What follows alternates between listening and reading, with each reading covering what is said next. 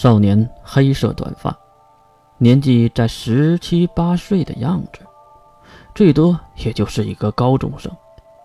身穿不知名的某校校服，一脸稚嫩的微笑。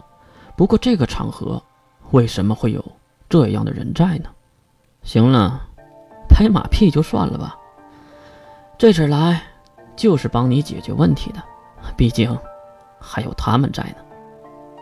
接过话的人很面熟，年纪三十不到，俊俏的脸颊带着惬意的微笑，深蓝的双眼。仿佛珍藏着大海一般，浅蓝色的过耳长发显得放浪不羁，而长相和水兵极为相似。不错，这个人就是再生魔的第一勇士，水兵的生父水神伞。至于水神伞刚才说的他们是一对女孩，这对女孩没有坐着，而是站在沙发的后面。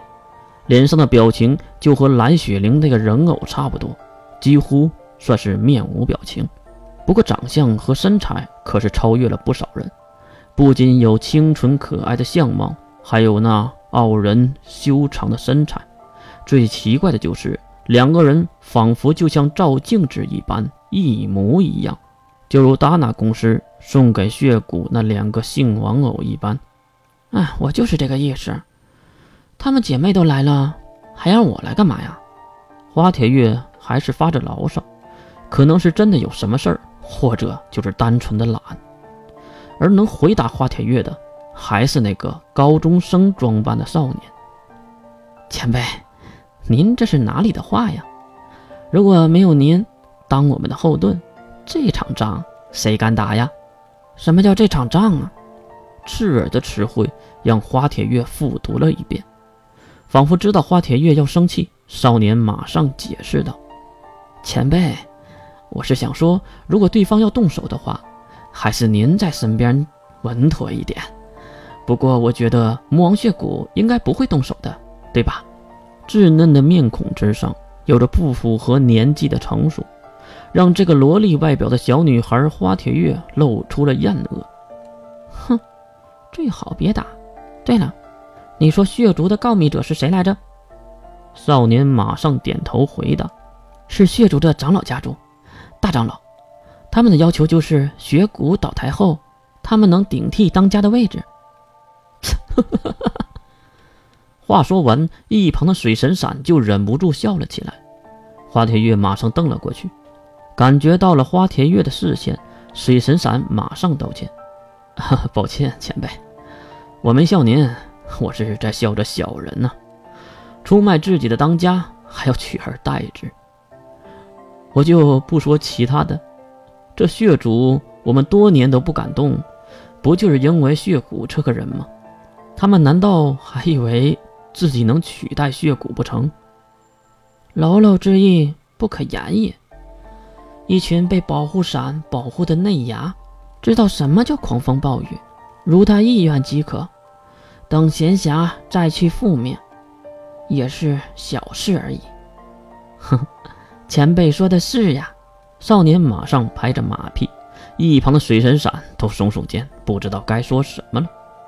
山下的会议没有结束，山上的会议也是刚刚开始。不过这个会议却只有两个人：血骨和自己的养母血莲花。在血莲花的房间里，血骨将一杯可可。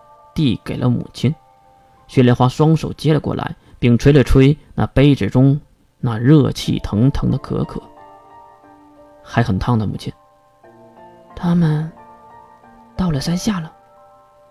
这个他们应该是指 S 零二和七树。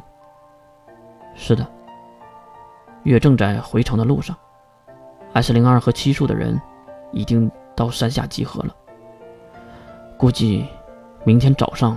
就会上山吧。血莲花轻轻地抚摸着手中滚烫的马克杯。我们只有三次机会，必须在这三次机会中探索到小姐复活的方法，不然我这万年之久就白等了。不知道血莲花这话中的意思，他眼睛直勾勾地看着杯中的褐色。母亲，我一定会让妈妈复活的。不过，你肯定那个人会来吗？雪莲花点了点头。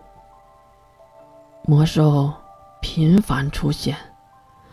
二十八军被灭，校区战被入侵，艾略特、不死族两族高层被更换，这些都应该是护神主人做的。那个大人一定是回来了。血莲花眼神空洞，仿佛是在回忆着什么。就算他回来，能来山上帮我吗？这话算是提醒了血莲花。他抬起头，看向自己的羊脂血骨。少爷，我让你故意放出消息，让大长老误以为你是异教厨的主人，这其中是有意义的。